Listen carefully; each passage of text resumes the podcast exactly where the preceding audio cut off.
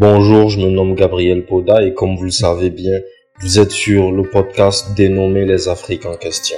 L'épisode d'aujourd'hui est un peu spécial car c'est la diffusion de notre première interview.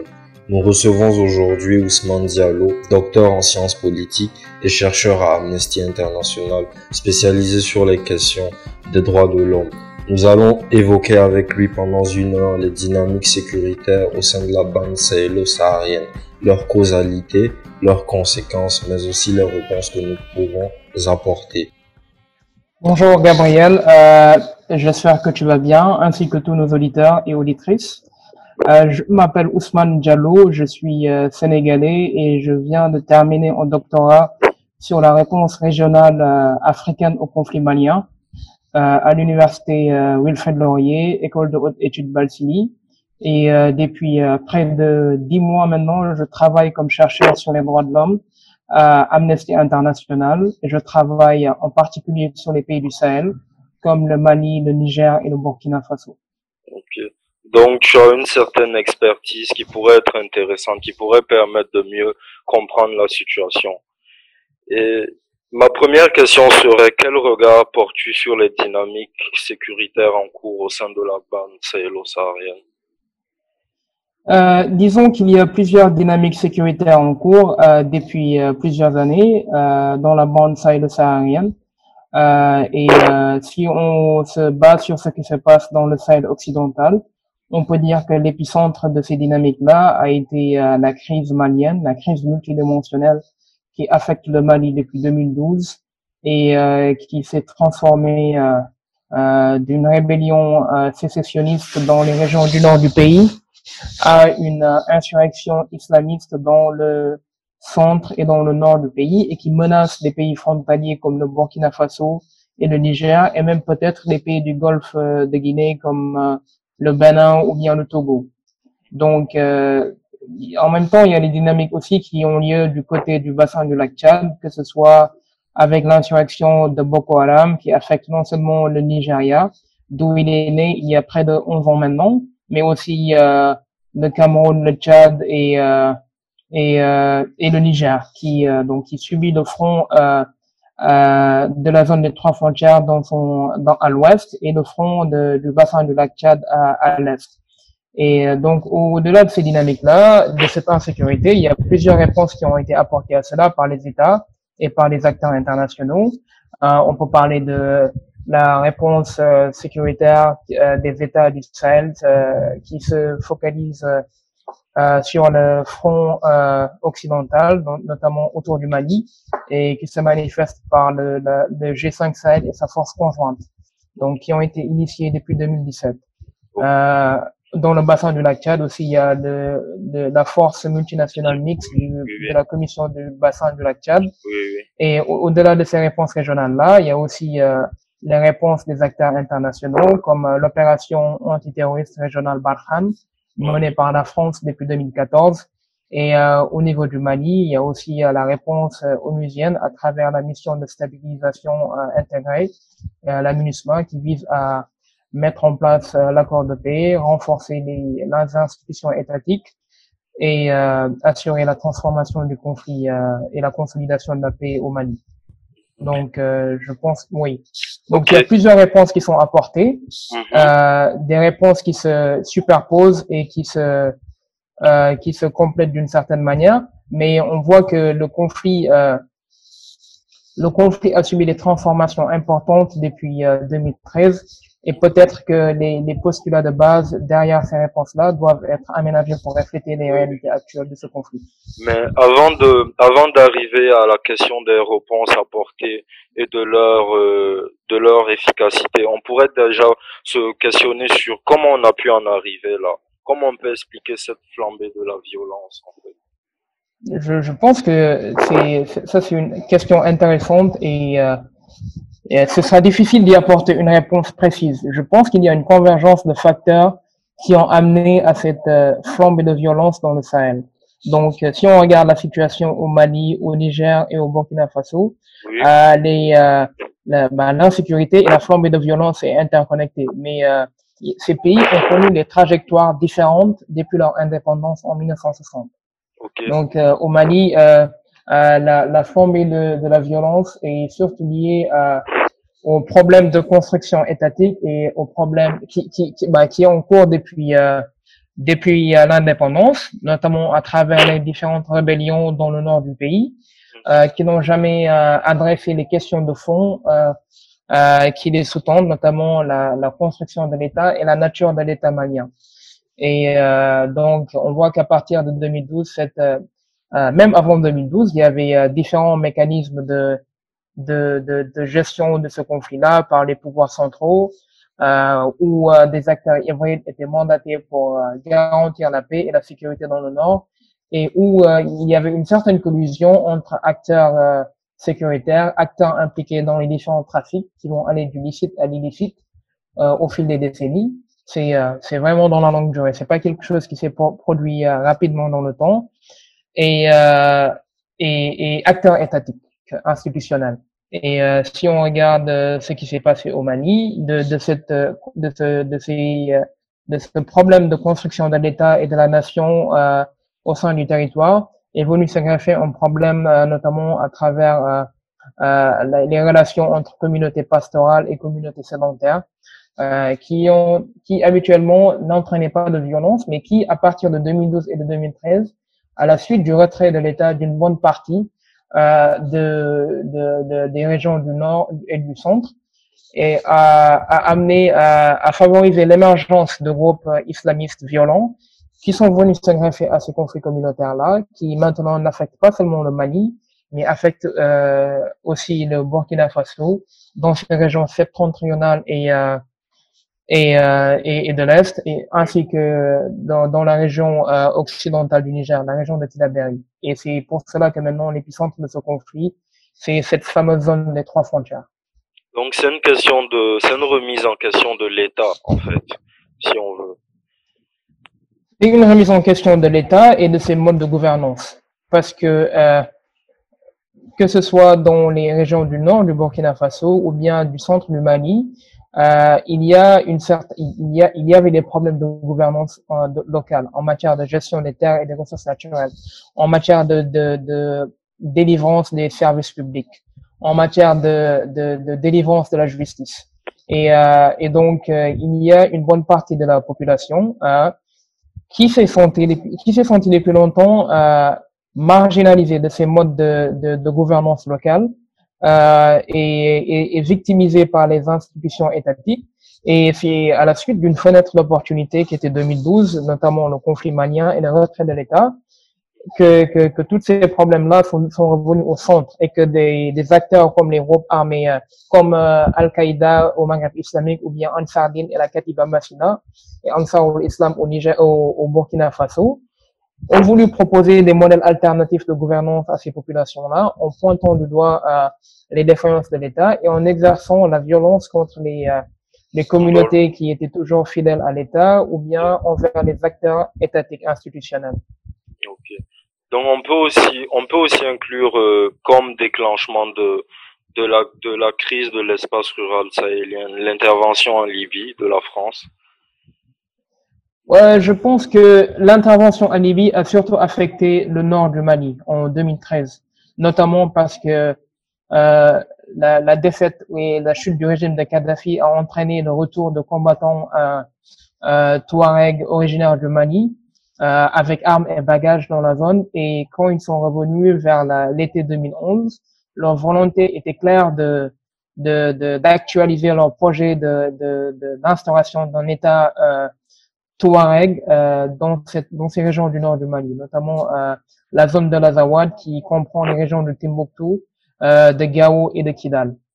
Donc, et cela montre en fait que les problèmes euh, de construction de l'État et de la nature de l'État qui, euh, qui ont été à la base des, déjà d'une révolte en 1962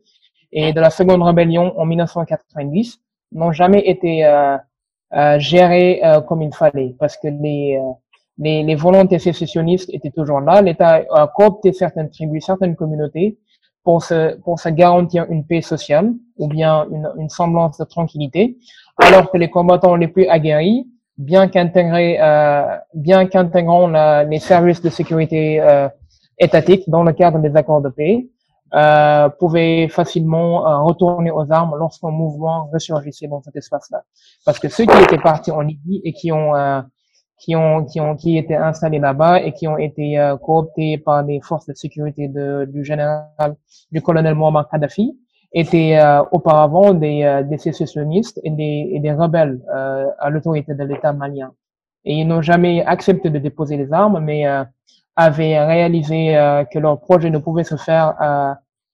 euh, face à l'ascendant de l'État à un moment particulier. Et c'est pour cela qu'ils sont allés en Libye, où le régime de Kadhafi avait une politique d'ouverture et de cooptation des populations berbères et sahéliennes du, du Sahel. Et lorsque ce régime est tombé, ils sont facilement revenus au Mali pour remettre en question leur doléance sécessionniste. Donc c'est une, véritable, c'est une véritable crise du vivre ensemble. Et ça remet en question 60 ans après les indépendances la légitimité des États euh, postcoloniaux africains. Oui, en fait, ça montre euh, l'échec d'une part de la construction de l'État euh, et euh, de l'État ouest-africain, héritier des, des, frontières qui ont été bâties par la colonie, qui ont été érigées sous la colonisation. Parce que le problème euh, Touareg au Mali, notamment la question Touareg, c'est une question qui affecte euh, qui, qui, qui, ne, qui, qui n'est pas surgi euh, euh, à, à l'indépendance, c'était un problème qui existait déjà durant la décolonisation. Parce qu'à un moment donné, euh, il y avait une volonté euh, des, des, des, de l'autorité coloniale française d'établir une organisation commune des régions sahariennes et qui comprendrait les populations nomades du Mali, du Niger et du sud de l'Algérie. Euh, donc ça, c'était en 1958 et cela doit se comprendre dans le contexte de la guerre d'Algérie qui avait lieu à l'époque. Et euh, donc ces, euh, cette, cette, ces doléances sécessionnistes euh, étaient euh, existaient déjà. Donc il y avait des membres de la communauté touareg qui voulaient une, un État touareg qui fédérerait les populations du nord du Mali, du Niger et, du sud de l'Algérie. Mais c'est au Mali et au Niger où on a vu une série de rébellions, notamment à travers euh, euh, euh, l'installation de l'administration postcoloniale, que ce soit dans la délivrance de la justice, mais aussi dans le rapport avec les communautés, qui n'ont pas été euh, plus, qui n'ont pas été euh, les plus pacifiques, euh, si je peux utiliser ce, cet euphémisme-là, parce qu'à la velléité d'indépendance exprimée par une révolte en 1800, 1962, l'État malien avait réagi avec euh, avec beaucoup de brutalité. Euh, donc, euh, matons la rébellion, mettons en sous zone militaire c'est la zone de la rébellion, la région de Kidal, et euh, considérant comme zone interdite une, je pense que c'était 50 à 50 kilomètres, la zone se trouvant 50 kilomètres à côté de la frontière algérienne. Donc ça a été le cas pendant un bon moment et et cela a généré notamment des mécontentements au sein de ces communautés et, et aussi un exode massif de ces, de ces jeunes populaires, de ces jeunes euh, euh Touaregs euh, du nord du Mali vers euh, la Libye du colonel Kadhafi dans les années 70, qui était un État prospère et où il y avait beaucoup d'opportunités pour, pour eux comparé au Mali. Mais comment maintenant, comment peut-on expliquer maintenant cette, cette superposition en fait du conflit? ou cette expansion du conflit qui quitte du, du nord Mali et qui s'étend vers le Burkina Faso? Ok, euh, donc euh, bah, comme tu le sais, euh, à partir de 2012, il y a eu euh, le, conflit malien, mais bien avant cela, il y avait une économie politique du conflit qui avait déjà lieu euh, au nord du Mali et qui était alimentée par Al-Qaïda au Maghreb islamique, notamment à travers des prises d'otages et par l'insertion dans les circuits économiques euh, euh, qui étaient à l'œuvre euh, au nord du Mali et dans la région en général. Et donc, même au vu de cela, cela a pu créer des tensions entre les Émirats sahéliens d'Al-Qaïda au Maghreb islamique et l'Émirat central basé en Algérie, parce qu'à partir de 2011, on voit l'émergence du mouvement pour l'unicité et le djihad en Afrique de l'Ouest, qui est principalement composé de euh, d'Arabes sahéliens et de la Mauritanie, du Mali, et aussi par des communautés noires de, de Paul euh, du, du, Mali en général. Maintenant, de la transition au, euh, au, au, conflit malien, au conflit burkinabé, je pense qu'à partir de 2012 et 2013, avec l'intervention internationale, beaucoup des combattants euh, burkinabés euh, dans le Sardine et de la Katiba Massina qui avait combattu contre les forces françaises en 2012-2013 et contre les forces maliennes plutôt durant cette période-là euh, sont retournés dans leurs terroirs respectifs. Donc c'est le cas de l'imam Malam Diko qui, euh, selon certaines sources, avait été présent au nord du Mali pendant l'occupation euh, islamiste, donc de, euh, de juin 2012 à janvier 2013. Et lorsque les Français sont intervenus à la demande du président de la transition pour empêcher la prise de Kona en janvier 2013, Beaucoup de ces combattants-là sont repliés, dans les marges, notamment vers la zone frontalière avec l'Algérie, mais d'autres euh, ont pu retourner dans leur territoire respectif. Et c'est dans ce siège-là que nous voyons à partir de 2016 euh, euh, les attaques contre les symboles de l'État comme les postes de police à Nassumbu, par, un groupe qui vient d'émerger et qui s'appelle Ansarul Islam, dirigé par Madame Ibrahim Diko et qui était auparavant euh, un animateur de radio euh, dans la zone de dans la province du Soum. Donc on voit qu'il y a cette transition, cette connexion là avec les groupes qui existaient déjà au Mali et ce retour dans les territoires respectifs où ils sont beaucoup plus familiers des normes sociologiques et culturelles et où, ils ont pu produire un discours qui pointe du doigt des des griefs qui existaient déjà en termes euh, socioculturel, mais en termes aussi de relations par rapport à l'État, pour mobiliser des, des combattants et euh,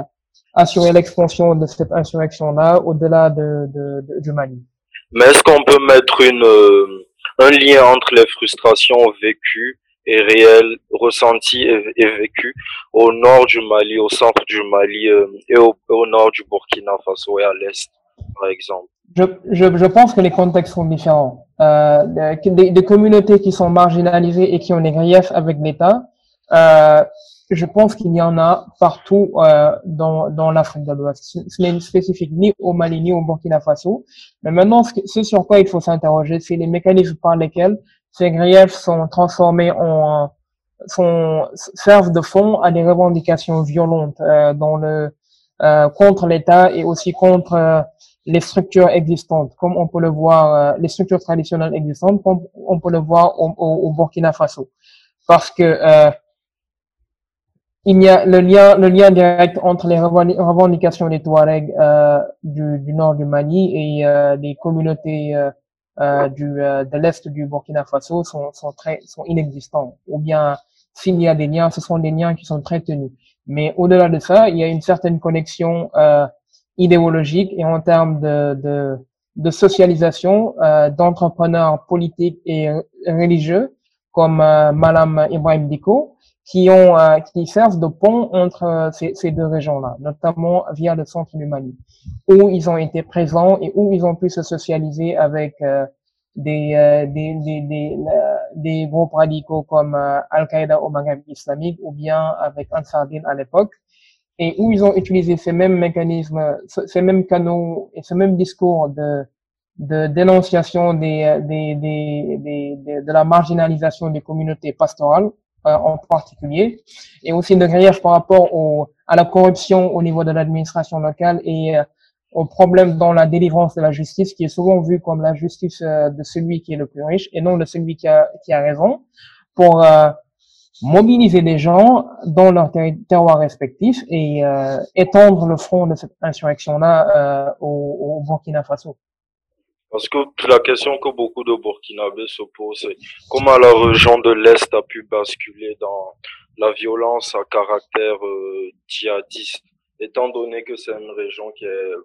peuplée majoritairement de gourmatiers et qui ne sont pas nécessairement en majorité musulmans, islamisés en tout cas? Et c'était la question euh, que pose. Je pense que la région euh, de l'Est du Burkina Faso est euh, sert de conduit naturel entre la région, les régions du Nord et, et l'Est et le Nord du Bénin. Donc il y a, y a, il y a même s'il n'y a pas de communauté, euh, s'il n'y a qu'une forte population euh, de, de, de, religion chrétienne et euh, issue euh, du, des, des communautés gourmandiers,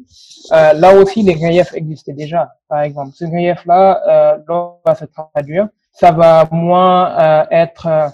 le discours contre la marginalisation de la communauté Peul ou bien contre les, les inégalités sociales qui existent dans, la, dans le Soum. Mais ce sera un discours qui va dénoncer, par exemple, l'accaparement des ressources naturelles par les autorités étatiques. Je pense au parc euh,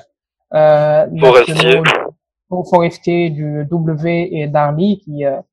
qui, qui se trouve dans les deux frontières, des deux côtés de la frontière du, du Niger et du Burkina Faso, notamment le fait que beaucoup de communautés et beaucoup de gens voulaient accéder à ces réserves naturelles-là, mais pendant longtemps, l'État avait le contrôle de ces parcs-là et dans le cadre de,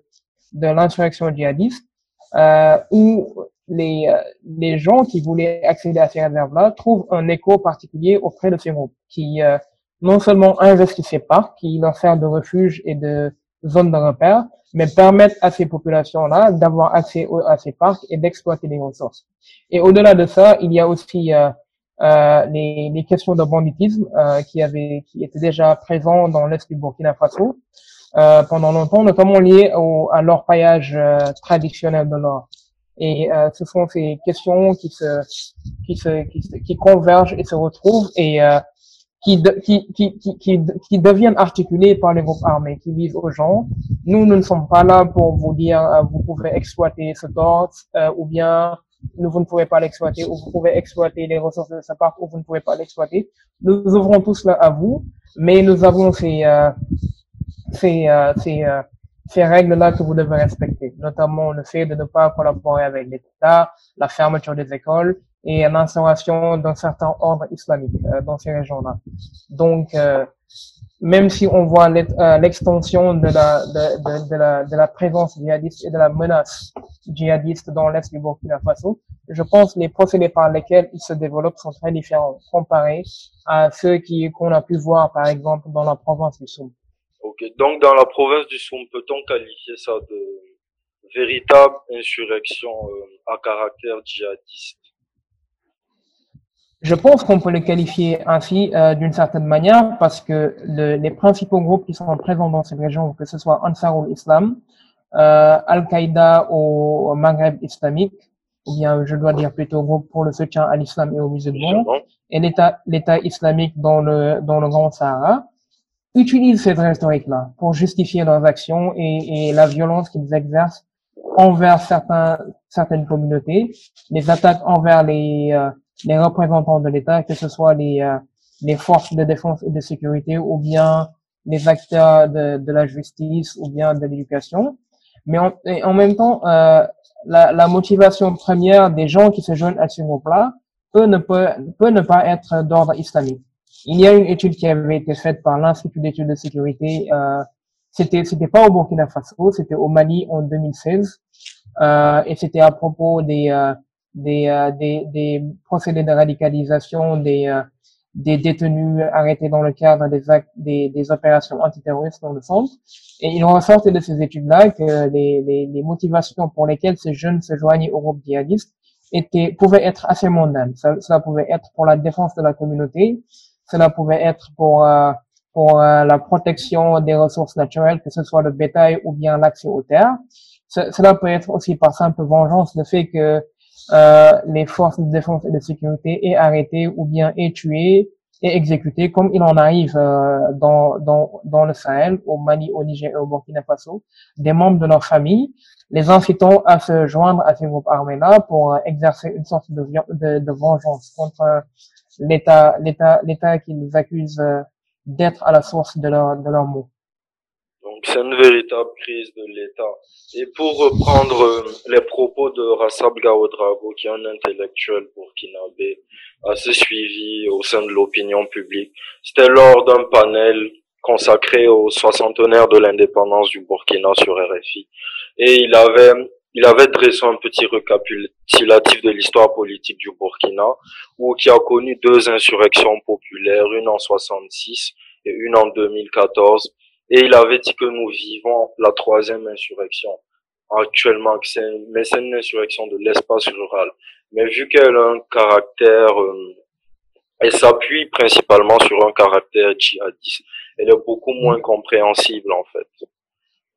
Je pense que c'est une analyse très juste qu'il a faite parce que la particularité de cette insurrection-là est qu'elle est effectivement euh, à caractère rural. Et euh, ce sont les, c'est dans les territoires qui sont les moins connectés à l'État central, à l'appareil étatique, euh, qu'on le voit émerger. Donc, au marge du Burkina Faso, que ce soit dans la zone frontalière avec le Mali, euh, notamment les provinces du Soum et euh, et la région du Nord et la région du, euh, du, du centre-nord et du Sahel, et aussi dans, la, dans les régions de l'Est, qui sont euh, connectées à, à, au développement qu'il y a lieu dans le, non seulement le nord du Burkina Faso, mais l'ouest du Niger et le, un petit peu le, le nord du Bénin. Et je pense que c'est peut-être là, parce que c'est l'une des insurrections les plus longues que le Burkina Faso a connues. C'est une insurrection qui ne va pas forcément euh, faire changer euh, le, bah, le, le, le, gouvernement euh, en place à Ouagadougou, comme, comme l'ont été les insurrections de 1966 et de 2014. Mais c'est une insurrection qui veut changer euh, l'ordre euh, politique euh, dans tout le Burkina Faso et établir un ordre islamique. Et c'est donc de cette manière déjà, c'est une insurrection qui va être clivante, donc qui va exclure euh, euh, une bonne partie de la population burkinabé dans les dans le dans dans dans dans ses projets et dans ses activités. Donc c'est peut-être pour cela qu'il est beaucoup plus difficile à appréhender pour euh, pour, euh, pour, pour, pour, pour les Burkinabés et aussi à faire la connexion avec les insurrections populaires et nationales qui étaient surtout euh, focalisées à Ouagadougou comparé à celle que, ouais. Donc c'est la conséquence de soit. Donc on peut remettre en question si on veut nos indépendances dans la mesure où il y a des populations qui se revoltent contre l'État, contre les États dans lesquels ils font partie, dans lesquels ils sont ressortissants. Donc on peut remettre aussi en question nos indépendances qui furent à bien, qui furent à bien des égards des échecs. Si on... Non, je ne pense, je ne pense pas qu'on puisse faire une conclusion aussi radicale euh, que de remettre en question les indépendances et, euh, et, euh, et, de les qualifier d'échecs. Je pense que euh, parce que si si si si si vous si si vous vous souvenez bien, en 2014, il y a eu la chute d'un régime euh, qui a qui a été au commande du Burkina Faso pendant 27 ans et qui a été euh, au centre du dispositif sécuritaire sahélien et même ouest-africain pendant au moins une décennie avant sa chute en 2014. Donc le régime de Blaise Compaoré avait déjà des, euh, des, des, des, connexions avec des groupes armés euh, actifs dans le nord du Mali. À travers différents canaux, ils avaient euh, réussi à assurer la libération d'otages occidentaux détenus par Al-Qaïda. Et euh, aussi, que ce soit le nord ou l'est, il y avait des,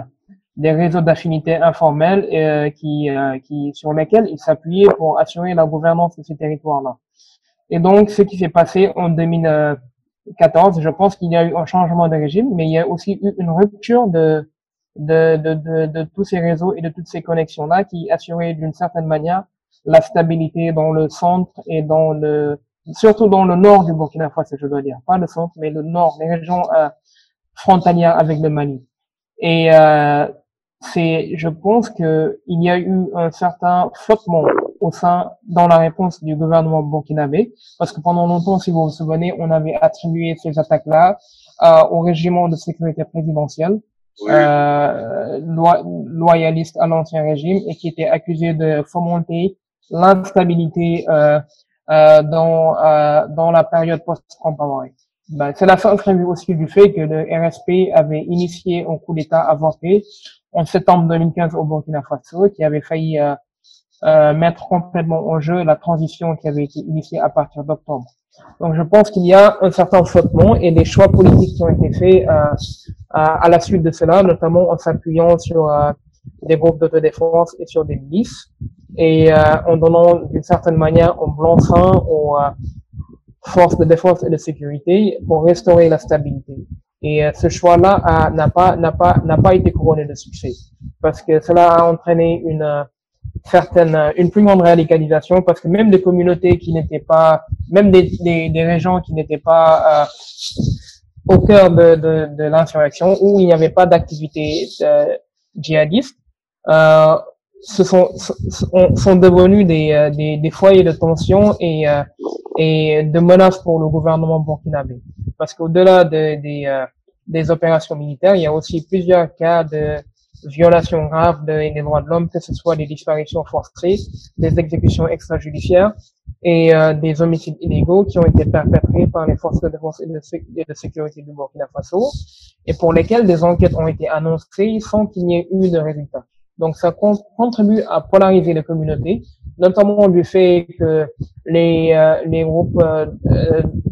d'autodéfense euh, sont majoritairement établis sur une base communautaire. Donc on voit plutôt un repli sur soi des communautés qui est entraîné par un certain échec, de l'État burkinabé dans sa réponse sécuritaire à la crise. Donc, la question de la militarisation des, des, des groupes armés, c'est même pas ça la réponse sécuritaire. Oui, parce que si, si les groupes armés sont formés sur une base communautaire et que euh, des, des, des, des, communautés sont, euh, euh sont, sont exclues euh, de, par exemple, de, de, la, que ce soit les volontaires pour la défense de la patrie, parce que dans plusieurs cas, euh, les, les, maires des communes du Burkina, du Burkina Faso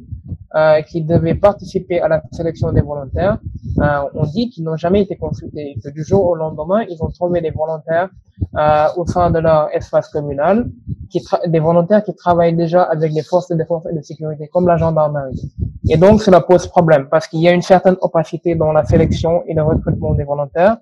Et, euh, et euh, donc, ça entraîne un échec de cette euh, militarisation euh, de, de, la réponse sécuritaire euh, à la crise au Burkina Faso. Donc, carburant pour le recrutement de, dans les, au sein des groupes salafistes. Je pense que pas, pas, au-delà des groupes salafistes, il faut que les, le recrutement euh, des volontaires se fasse sur une base transparente euh, que, que, que, les volontaires répondent à une autorité commune, euh, à toutes, que les euh, qu'il y ait une certaine euh, inclusion des, des, des, différentes communautés, que ce soit les Peuls, les Mossi, les Gourmanchés et les autres communautés du Burkina Faso, dans la composition de ces volontaires-là, pour éviter les, les, les biais ethniques qui, euh, qui ont eu des conséquences désastreuses, que ce soit à Boulsibaogo au mois de mai ou bien à Tanoualbougou. Euh, au, au, mois de mai, au, au mois de mai euh, au Burkina Faso. Et donc, euh, ce, ce n'est pas seulement recruter parmi les salafistes, mais c'est aussi renforcer les, les, capacités des forces de défense et de sécurité, renforcer la judiciarisation de ces opérations-là, à savoir des agents euh, de prévôté qui s'assurent que le droit euh, les droits de l'homme et les droits et le droit international humanitaire est respecté dans la conduite de ces opérations-là. Ils analysent l'impact de ces opérations-là sur euh, les populations civiles, notamment en termes de, de protection, de destruction de biens ou bien de, euh, de, de violation euh, des, des, droits humains et adaptent la réponse sécuritaire en fonction des, des, évaluations qu'ils font des, des, réponses précédentes. Donc, le fait de recruter des ministres euh, et de les former pendant 14 jours et de leur donner des armes pour assurer pas des fonctions de police, mais des fonctions militaires, peut ne pas être euh, la, la, la, réponse appropriée à la, à la situation au Burkina Faso. Peut-être que c'est une réponse euh, populiste qui s'appuie sur des des pratiques qui avaient lieu il y a 30 ans, 35 ans, et qui s'appuient sur le fait que les, euh, les, les, les, groupes d'autodéfense comme les Koglo sont très populaires euh, dans certaines régions du Burkina Faso. Mais euh, au vu de ce qui s'est passé au cours des dernières années, on ne peut pas dire que ça a été une réponse efficace. Ça a plutôt contribué à polariser éthiquement les communautés du Burkina Faso et augmenter la défiance par rapport non seulement aux, à ces groupes d'autodéfense, mais aussi euh, par rapport aux forces de défense et de sécurité. En, en parlant de polarisation ethnique, on voit qu'avec l'avènement de la guerre au Sahel, il y a une communauté qui est beaucoup plus marginalisée que les autres. On va parler des peuples. Et comment peut-on appréhender cela? Quelles sont les causes? C'est remonte à c'est c'est un règlement de compte qui vient qui est consécutif à au délitement de l'État où ce sont des dynamiques qui sont antérieures même à l'épopée coloniale qui ressurgissent. Je, je pense que euh, à propos de cette euh, de, de, de du, du, comment je le qualifierais euh, de la de la de la situation de la condition des pôles dans le Sahel euh, il faut il faut prendre en compte les politiques qui ont été menées par l'État euh, au cours des dernières années. Et euh, quand on parle de pôles il faut savoir de quel pôle on parle euh, parce que parmi les pôles il y en a qui sont pastoralistes il y en a qui sont beaucoup plus sédentaires et qui sont beaucoup plus intégrés aux structures étatiques, que ce soit au Mali, au Niger ou bien au Burkina Faso. Donc dans ce cas-ci, ce sont les communautés pastorales et rurales qui ont été les plus affectées euh, par, euh, par, par l'insécurité, parce qu'il euh, c'est dans ces communautés-là que les, les, les, les, groupes islamistes comme Al-Qaïda essaient de recruter. Et c'est, c'est cela qui a mené à un certain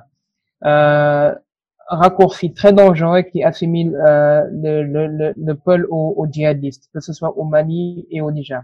Mais je pense que si on regarde du point de vue euh, de, la condition pastorale, il y a le problème de l'accès aux, aux, terres qui se raréfie euh, dans cette région-là avec avec avec avec les, les, dérèglements climatiques. Donc il y a il y a moins de terres accessibles.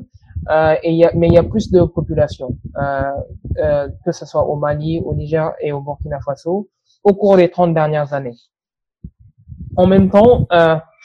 souvent les États ont, ont, ont, ont, préféré mener des politiques visant à renforcer l'autosuffisance agricole. Donc, euh, les communautés pastorales qui vivent de l'élevage ont été d'une certaine manière euh, délaissées par rapport à, aux, communautés sédentaires qui sont beaucoup plus investies dans le dans, dans, dans le travail et le labeur de la terre. je pense que ce n'était pas fait d'une manière qui visait à je pense que ce n'était pas fait d'une manière qui visait à marginaliser ces communautés pastorales-là, mais c'était des choix politiques euh, des États euh, qui ont été faits euh, notamment dans les années 1980 et euh, qui ont été soutenus par des organisations de Bretton Woods, que ce soit la Banque mondiale ou la FMI, pour assurer l'autosuffisance alimentaire euh, après la grande sécheresse des années 70. Maintenant, euh, la situation du monde pastoral s'est beaucoup détériorée au cours des dernières années, parce que comme je le disais tantôt, il y a moins de, de il y a moins de ressources, mais il y a plus de population. Cela a créé des frictions entre les communautés pastorales et sédentaires au Mali notamment avec les communautés euh, Bambara et Dogon euh, dans la région de Mopti, mais aussi au sein des communautés Peul euh, elles-mêmes entre les, les bergers autochtones de la zone intérieure du delta du Niger et les, et les bergers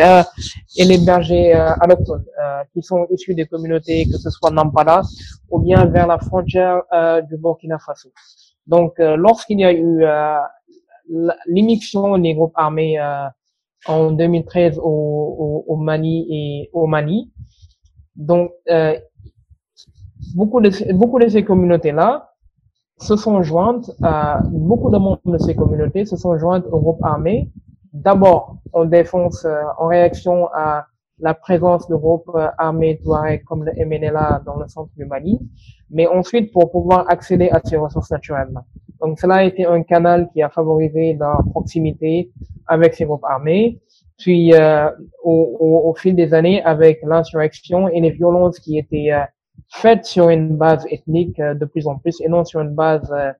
individuelle, on a vu qu'une une plus grande marginalisation et une plus grande polarisation de, de, de, des communautés dans le Sahel. Donc les communautés Paul, notamment dans la zone frontalière du euh, entre le Mali et le Burkina Faso ont été très affectés par ces opérations militaires-là. Et cela a certainement favorisé euh, euh, l'écho des discours euh, euh, des groupes armés comme le comme Ansar Din et la Katiba Massina auprès d'eux. Donc, et dans les zones qui sont beaucoup moins ethniques, homogènes, qui sont beaucoup moins homogènes du point de vue ethnique, que ce soit dans l'est du Burkina Faso ou bien dans le centre-nord, cela crée naturellement des tensions avec les autres communautés, que ce soit les communautés Bossi ou bien les communautés Gourmanché. Et euh, dans ce cas-là, il faut avouer que la réponse de l'État, les, réponses, des États ont été euh, beaucoup plus, euh, ont contribué beaucoup plus à renforcer ces fossés qu'à les combler, parce qu'en déléguant les tâches sécuritaires à des, à milices d'autodéfense euh, et en, en, en, ne luttant pas contre l'impunité, ils ont d'une certaine manière euh, euh, contribué à cette, à cette marginalisation-là de la communauté peul et euh, aussi euh, au délitement de la cohésion sociale, que ce soit au Mali ou bien au Burkina Faso. Comment peut-on répondre à cette question-là à présent? Il est important que les États soient conscients des enjeux euh, qui, qui, qui, ont lieu à l'heure actuelle, notamment du point de vue communautaire, euh, avec le délitement de la cohésion sociale, en étant des arbitres, en luttant contre l'impunité pour les crimes qui ont été commis, commis et en ne favorisant pas la stigmatisation des communautés, mais en répondant aux violences qui sont perpétrées par les groupes djihadistes. Parce qu'il faut, il faut, il faut le dire, euh, le fait qu'il y ait cette situation-là et qu'il y ait cette stigmatisation des communautés, ça favorise euh, euh, le discours des, des groupes, euh, des groupes armés extrémistes violents et euh, les qui qui, qui, qui, qui utilisent les différents griefs, l'impunité, pour dire voilà l'État burkinabé ou l'État malien et, euh, et, et, et un oppresseur et un tyran pour les communautés et c'est seulement avec l'ordre islamique qu'on projette d'établir que la cohésion pourra être établie. Donc je pense que ça va prendre du temps pour que les choses changent, mais pour que les choses changent, il faut que l'État, euh, les États de la région euh, prennent conscience de ces enjeux-là, luttent contre l'impunité pour les violences et les crimes qui ont été commis, et euh, déjà favorisent euh, des processus euh, d'éducation à la paix au sein de ces communautés afin de, de, de passer à l'étape à l'étape prochaine, notamment à la à des discussions beaucoup plus euh, honnêtes et beaucoup plus euh, euh, comment je pourrais le dire? Beaucoup plus sincères entre les communautés sur leur vivre ensemble. Penses-tu que c'est une bonne idée de, de, de discuter avec les groupes armés? Euh, À propos de, des discussions avec les groupes armés, euh, c'est une question qui est, qui est très complexe, qui revient souvent. Mais euh, si on peut se baser sur l'expérience algérienne, par exemple, l'Algérie a connu dix ans de guerre civile avec euh, avec euh, avec le Front islamique pour le salut. Exact, du salut. Et euh, la guerre civile algérienne s'est terminée par des discussions entre les différentes parties et qui ont abouti à une certaine stabilité depuis 20 ans. Euh, au Mali, pendant longtemps, une ligne rouge a été de ne pas discuter avec les groupes djihadistes ainsi, lors des accords de paix de, qui ont été initiés dans le cadre du processus d'Alger en 2013, les groupes djihadistes étaient exclus euh, de la table des négociations au moment même où ils représentaient le danger le plus important pour la stabilité du Mali. Donc, ce sont des, euh, des, des, biais normatifs qui existent, mais si on regarde ce qui s'est passé euh, en Afghanistan, euh, après euh, près de deux décennies de lutte, euh, à l'heure actuelle, les États-Unis, le gouvernement afghan et les talibans ont mené des, des discussions au cours des dernières années qui devraient aboutir sur le départ des, des Américains et, et, et, une certaine convergence de vues entre talibans et le gouvernement de, de M. Ashraf Ghani. Donc au Mali, ça, ça a pris un certain temps, mais à partir de février 2020, le gouvernement du président Ibeka s'était montré ouvert à discuter avec des groupes djihadistes de manière officielle, même s'il était certain qu'il y avait des canaux officiels de communication avec ces groupes euh, au cours des années précédentes. Donc, je pense qu'à un certain moment donné, euh, cette décision de négociation-là, ce n'est pas, c'est une décision qui doit venir du, du corps social. Donc, ce sont les, euh, les, les, les, populations qui et les, les groupes qui représentent et articulent les intérêts des populations qui doivent euh, statuer sur l'opportunité ou non de mener ces négociations. Mais euh, vu ce qui s'est passé au, au, Mali, au Niger, au Mali et en Afghanistan et en Algérie, je pense que c'est une situation, c'est une solution tout à fait euh, idoine pour à la crise actuelle dans le Sahel. Maintenant, il, est très difficile de savoir euh, euh, quelles seront les lignes rouges de ces discussions-là. Donc, si euh, Al-Qaïda ou bien le groupe pour le soutien à l'islam et aux musulmans dit, nous, notre seule revendication, c'est d'établir un ordre islamique au Burkina Faso et au Mali. Ça, c'est une autre question. Mais déjà, ouvrir la voie aux, discussions est une solution euh, pertinente et permettra sans doute à beaucoup de gens qui sont impliqués dans ces groupes armés-là d'avoir un moyen de retourner à leur à leur terroir respectif, puis euh, de faire avancer euh, la réflexion sur la, les solutions à la crise sahélienne. La guerre au Sahel a aussi vu l'arrivée ou le renforcement, on va pas dire l'arrivée, vu qu'elle était toujours, elle était présente au Sahel bien avant, de l'armée française. Mais comment peut-on expliquer que Serval qui a réussi à, à annihiler l'expansion des groupes armés djihadistes du nord vers le sud et qui a mué ensuite à Barkhane n'a toujours pas permis de trouver une sortie de crise favorable.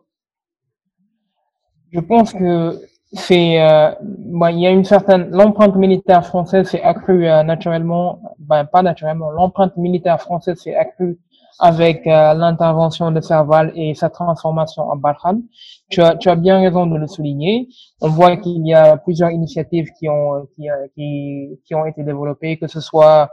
la Task Force Takuba qui, qui est composée d'unités de force spéciales, ou bien que ce soit le, la force conjointe du G5 Sahel qui, euh, a été initiée en, en juin 2017. Et euh, par rapport à la différence de succès entre Serval et Barkhane, euh, pour moi c'est très simple. Serval avait des objectifs assez spécifiques et assez clairs. C'était arrêter l'avancée des groupes djihadistes dans, du, du centre du nord du Mali vers le sud de Bamako. Ce qu'ils ont réussi à faire assez, assez, assez vite et assez bien. Donc, les groupes, à partir de janvier 2013, euh, les groupes euh, qui occupaient et gouvernaient le nord et le centre pendant six mois ont perdu, euh, ont, été chassés des territoires euh, euh, qu'ils occupaient, que ce soit Gao, Timbuktu, Kidal, Gundam et toutes ces régions-là. Maintenant, euh, Barkhan est, est, est, est une opération d'un autre calibre parce que c'est une opération régionale euh, et qui se veut antiterroriste. Donc, lutter contre les menaces terroristes et les menaces pour la stabilité euh, qui, euh, qui, qui, qu'il y a dans le Sahel. Ça, c'est euh, les objectifs sont beaucoup moins clairs parce que c'est euh, est-ce que et, et, sont beaucoup plus déconnectés de des, des, choix politiques qui sont opérés, que ce soit au Quai d'Orsay, mais aussi au sein des différentes capitales sahéliennes.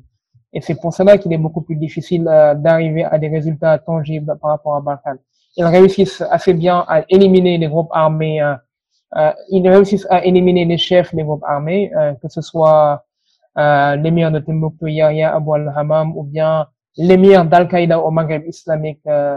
euh, Abdelmalik Rougdel qui a été qui, qui, a été tué au, début de cette année-là. Mais je pense que la réponse militaire ne suffit pas. L'instabilité qu'il y a dans le Sahel n'est pas seulement d'ordre militaire, mais c'est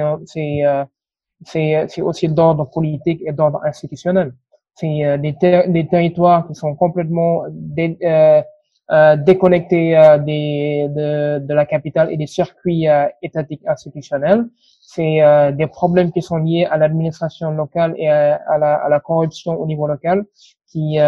qui, qui victimisent plusieurs de ces communautés-là, qui n'ont pas forcément le discours pour traduire leur réel auprès des canaux institutionnels des États sahéliens. Et donc, de ce fait, euh, on peut voir nettement euh, pourquoi Barkhane réussit beaucoup moins bien à, avoir le même succès que Serval, parce que le problème n'est pas seulement d'ordre militaire, mais il est aussi fondamentalement d'ordre politique. Ce que euh, euh, sur quoi Barkhane n'a pas de réponse appropriée, disons. Une opération militaire étrangère ne peut pas se substituer au volontarisme des élites politiques Et, et, et les choix politiques euh, qui, qui sont initiés euh, euh, dans les capitales régionales, parce que on le, on le disait tout à l'heure, le problème du Mali, les différentes rébellions qui ont lieu, remettent en question la, la, la, vision, la construction de l'État-nation dans ce pays depuis son indépendance. Donc ce n'est pas une réponse militaire brutale, qui va qui va qui va qui va mettre fin à ces à ces problèmes politiques qui existent depuis euh, 1960 au moins. Et donc euh, euh, ce sont des euh, ce sont des choix politiques, mais aussi euh, euh, des choix institutionnels qu'il faut revoir. Et c'est c'est plus simple à dire parce qu'il est difficile pour les États et les gouvernants de penser outside of the box pour apporter des solutions, mais je pense qu'il le faut. Il faut être ouvert à tous les, à tous les, euh, à, tous les discours, à tous les échos. Et c'est pour cela que je juge intéressant les, euh, les, les, concertations, les concertations nationales qui sont en train d'être faites à, à, Bamako. Euh, hier et qui vont se poursuivre dans les semaines à venir parce que peut-être que ce sera l'occasion de refonder l'État en mettant sur la table tous ces griefs-là qui étaient latents depuis plusieurs années. C'est absolument vrai. Donc la réponse militaire à elle seule ne suffit pas. Il faudra. La réponse militaire ne suffit pas et ne suffira jamais. Il faudra aussi. Donc là, on revient à la responsabilité aussi des sociétés civiles sahéliennes qui doivent questionner leurs décideurs politiques. Je pense que les sociétés civiles sahéliennes euh, le font assez bien et euh, elles, euh, elles, subissent une certaine pression de la part euh, des, euh, des, des cercles sécuritaires et des, des et lorsqu'ils pointent du doigt les défaillances de l'État par rapport à l'insurrection qui a lieu à l'heure actuelle au Niger, au, au, Mali et au Burkina Faso. Ce n'est pas du tout simple parce que euh, euh, remettre en question euh, euh, par exemple, accuser les forces de défense et de sécurité de violation des droits humains, ce n'est pas ce n'est pas le meilleur moyen pour s'assurer une certaine popularité auprès des audiences et des opinions publiques nationales. On le voit au Mali, au Niger et au Burkina Faso, où les acteurs qui s'investissent dans la documentation de ces violations-là euh, sont accusés d'antipatriotisme et de, de, démoraliser, par exemple, les, les, les, les, forces de défense et de sécurité. Euh, et c'est pour cela que c'est, il est, il est, il est très important que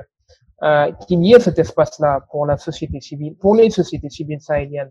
de, de, de pouvoir faire leur travail d'alerte euh, et, euh, de, et d'avertissement et, et de proposition de solutions, sans pour autant qu'on remette en question leur légitimité et, euh, et, et, et, et, les, euh, et leur position par rapport à, à, à, à, à l'État central. Et euh, dans ce cadre-là, euh, hier, le, la Commission nationale des droits de l'homme du Niger a publié un rapport qui euh, pointe du doigt la responsabilité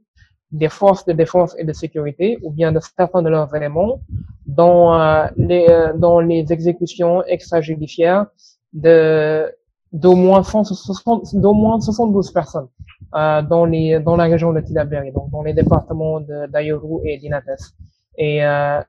c'est euh, c'est un travail qui qui n'a pas été simple, qui qui montre en fait euh, euh le courage qu'ils ont eu d'aller euh, auprès de cette dans cette région-là qui est sous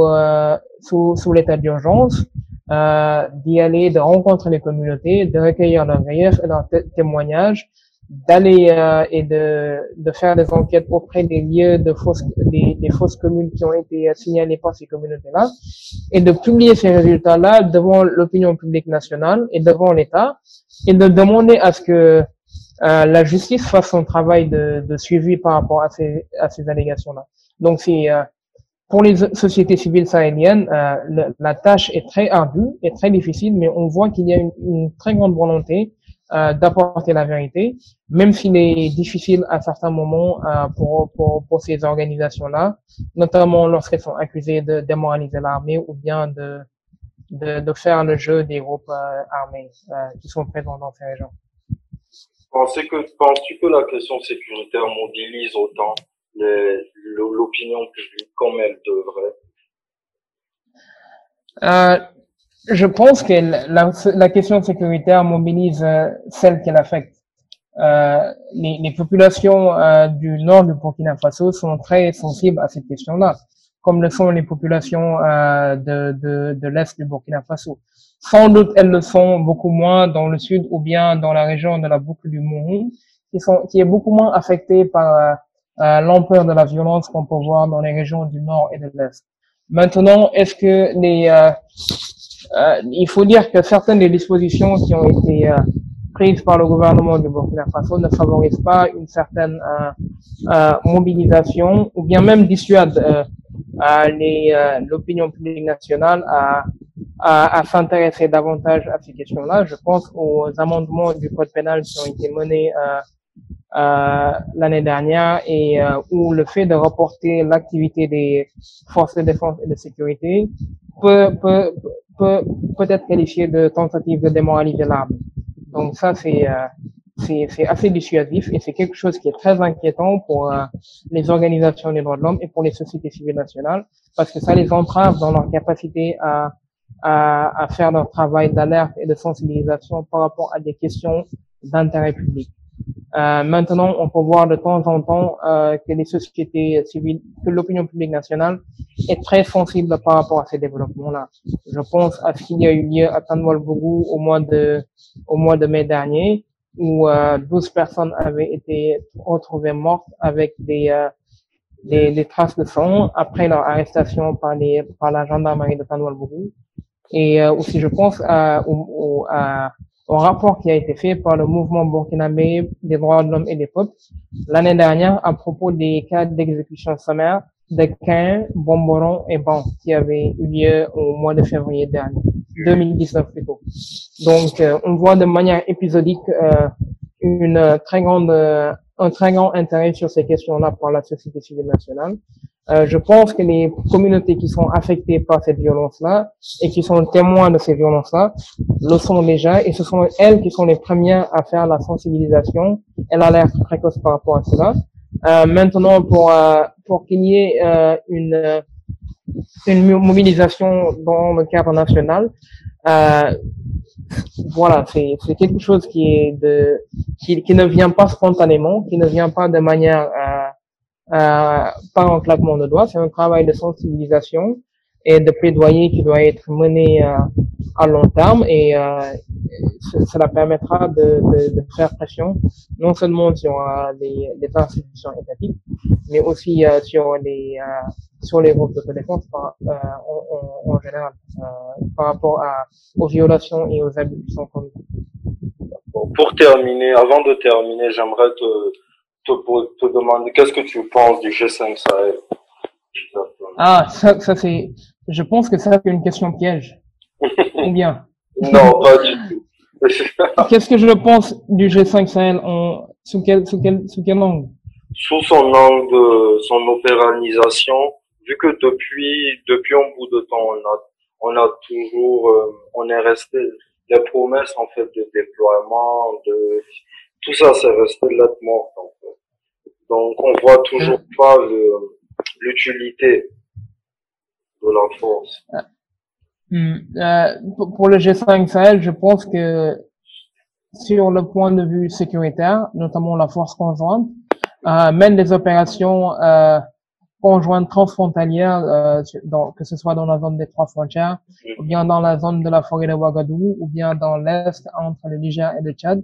Euh, depuis 2017. Donc, il y a eu des interruptions par moment à la suite euh, de, notamment de l'attaque du quartier général du G5 Sahel euh, par les groupes armés en 2018. je pense que c'était en 2018. Et mais, mais voilà, je pense que il y a une certaine impatience des, des, des populations du Mali, du Niger et du Burkina Faso, et une certaine, peut-être une certaine incompréhension euh, euh, du mandat du G5 Sahel, parce que le G5 Sahel, euh, dans son concept d'opération, mène des opérations transfrontalières euh, euh, dans ces trois secteurs, notamment le secteur euh, central, qui, qui, qui, est constitué par la zone du frontalière entre le Mali, le Niger et le Burkina Faso, pour montrer sa présence auprès des communautés, renforcer les relations civiles et militaires, mais aussi euh, mener des actions de, de, combat contre les groupes armés qui sont présents. Donc peut-être que ce dispositif-là est, est, assez lourd pour, pour répondre à la, à la, à la, à la vélocité et euh, à l'expansion des groupes armés qui sont présents dans le Sahel et que cela devrait être complété par les actions des différentes armées nationales et des forces de sécurité à l'intérieur de leur territoire. Donc, euh, euh, mais euh, en termes de, de longévité, le, le, G5 Sahel est euh, un organe assez jeune, donc né en 2014, force conjointe déployée en 2017. Peut-être que il y a eu des attentes qui importantes qui qui qui qui qui, qui avaient lieu lors de sa formation et qu'ils ont et que les États ont aussi alimenté, notamment à, à, travers leur discours et leur volonté de répondre à la réponse sécuritaire qui suscite une certaine impatience auprès des, des, des populations qui sont euh, très affectées par la, par la violence et donc qui ne comprennent pas euh, euh, l'utilité ou bien l'impact de, de, la force conjointe dans le souci sécuritaire. Mais euh, je pense qu'il y a, euh, au-delà de cela, il y a aussi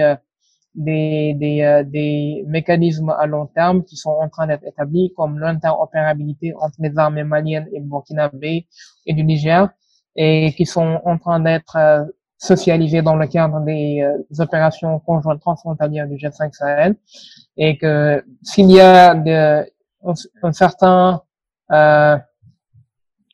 disons, euh, on manque de succès en termes d'impact sur les zones transfrontalières. Peut-être qu'il y a des, euh, des, euh, des, euh, des, des, progrès qui sont en train d'être faits en matière d'interopérabilité. Mais naturellement, ça ne répond pas aux demandes des populations du Mali, du Niger et du Burkina Faso, qui est d'apporter une réponse à, la, à la violence exercée par les groupes armés présents sur leur territoire peut dire que la force multinationale mixte est plus efficace euh, Je ne pense pas qu'on puisse dire cela. Ou bien, si, elle est plus efficace, euh, ce serait d'une très faible marge. Parce qu'il y a aussi des soucis avec la force multinationale mixte du bassin du lac Tchad que je connais beaucoup moins bien. Euh, par exemple, il y avait des soucis de coopération et de suivi entre le Niger, le Burkina, le, le, le Nigeria, le Cameroun et le Tchad. On a vu, par exemple, que L'attaque contre des soldats tchadiens à Boroma en début d'année a suscité une réponse tchadienne assez forte, notamment avec le déploiement sur le terrain du président euh, Idriss Déby. Euh, et, euh, il faut dire maréchal. Oui, c'est vrai. Il faut dire, il faut dire le maréchal Idriss Déby maintenant. Et euh,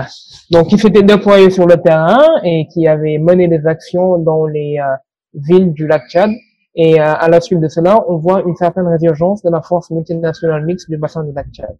Mais euh, en termes de, de, de succès, euh,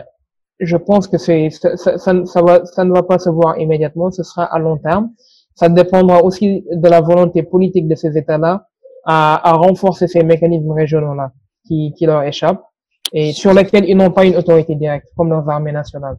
Et euh, je pense que si on compare la force multinationale mixte et euh, le, la force conjointe du G5 Sahel, il y a des différences notoires aussi en termes de capacité militaire et en termes de ressources financières. Parce que la force multinationale mixte est, euh, euh, est, est, financée euh, en majorité euh, par, par, par l'État nigérian donc qui dispose de capacités militaires certaines, même si la guerre contre Boko Haram est dans une certaine impasse dans la région du bassin du lac Tchad. Et ces, ces, ressources financières et militaires et matérielles ne se retrouvent pas, par exemple, dans le dans, dans le Sahel occidental, notamment dans le cadre de la force conjointe du G5 Sahel, qui est beaucoup dépendante des des des de, de, la coopération militaire avec Barkhane et aussi du soutien financier euh, de l'Union européenne et des acteurs internationaux pour la mise en œuvre de ces activités. Et pour terminer, aurais-tu des lectures à conseiller à nos auditeurs et auditrices pour mieux appréhender la question sahélienne? Euh, ça c'est, j'ai, là, aucune lecture ne me vient en tête, mais je pense que euh, quelque chose que j'ai trouvé de très utile, c'est euh, ça dépend de ce que les auditeurs essaient de lire par rapport à, au Sahel, mais les rapports d'analyse qui sont faits par International Crisis Group depuis le début de la crise euh, malienne euh, euh sur, sur, sur, sur la région sont très intéressants, que ce soit sur la, le Niger, le, le, Mali et la Mauritanie, ou bien ou bien ou bien le Burkina Faso. ce sont des rapports qui sont très fouillés, très recherchés et qui sont très pertinents. Euh, il y a aussi euh, une enquête de la FIDH sur le centre du Mali, la Fédération internationale des droits de l'homme sur les perceptions euh, euh, dans le centre du Mali, notamment avec euh, la, la, la, le développement de l'insurrection dans cette région. Je n'ai pas le titre en tête, mais je pourrais sans doute t'envoyer une petite bibliographie. Il y a aussi, par exemple, des rapports de CIPRI, Stockholm International Peace Research Institute, sur les perceptions des populations par rapport aux autorités étatiques dans le centre du Mali et aussi euh, sur euh, les dynamiques euh, euh, foncières dans ces régions-là qui sont très très très pertinentes à mon avis. Et aussi, je, je, vais ajouter le, le, rapport qui avait été fait par le pour le centre de dialogue Henri Dunant par Adam Cham sur le centre du Mali. Je pense que c'était en 2017 et euh, ça, ça donne un aperçu assez vif et assez précis euh, sur les soubassements de cette insurrection-là. Puis, il faut lire tout ce qui est écrit par Bokari Sangaré et Modi Bogali Sissé et par l'Institut d'études de sécurité. Pas de souci. Merci beaucoup. Merci beaucoup, Gabriel. Et très bonne journée à toi. Une très bonne journée à toi aussi. Allez. Nous arrivons donc au terme de notre échange avec Ousmane Diallo sur les dynamiques sécuritaires au sein de l'espace sahélo-saharien. N'hésitez surtout pas à le partager, à commenter et à nous faire parvenir vos retours. À bientôt.